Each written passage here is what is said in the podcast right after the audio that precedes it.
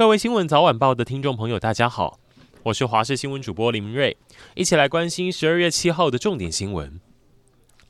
屏东九月不是发生可怕的工厂爆炸意外吗？因为这样，公司产线停摆到现在，人员死伤之外，生意也做不下去。那时，明扬公司的董事长还出面表示，他们会持续照顾员工，继续付薪水。现在却被爆料，公司已经资遣了很多人，有至少两百位受害员工可能面临没有年终苦过年的窘境。我们记者有特别问到明扬内部的人员，他们其实也帮老董抱不平，表示现在公司环境确实不好，资钱也是事实，但是他们拿到的资遣费有优于劳基法规定。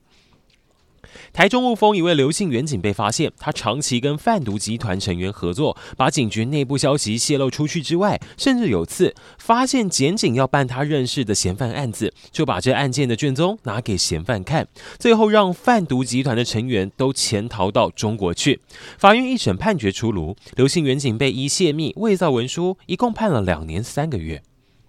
台湾人爱去日本，可是这旅游争议越来越多。之前曾经就传出台湾人租车事故率太高，有些租车业者心中已经把台湾设为黑名单。现在冬天，日本很多路段都下雪。北海道有租车业者统计，在十一月发生的交通事故中，有七成都是租车的观光客。现在有些业者因为车子被撞烂，损失惨重而歇业，也有人决定冬天先不租车给外国的游客。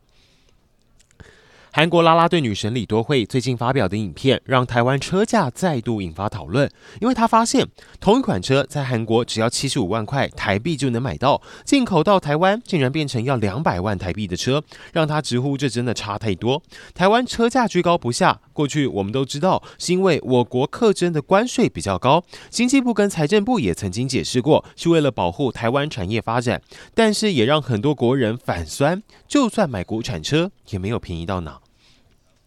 这几天很多人都敲碗，希望美国天后泰勒斯下次亚洲巡回加上台湾。粉丝加持之外，美国时代杂志也认证，二零二三风云人物由泰勒斯获得。相比以往年度风云人物都是政治家、科技企业领袖，这一次由演艺歌手获选，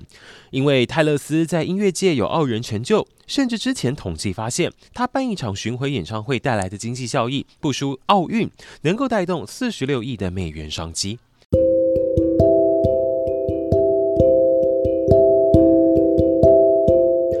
以上就是今天的重点新闻非常感谢您的收听。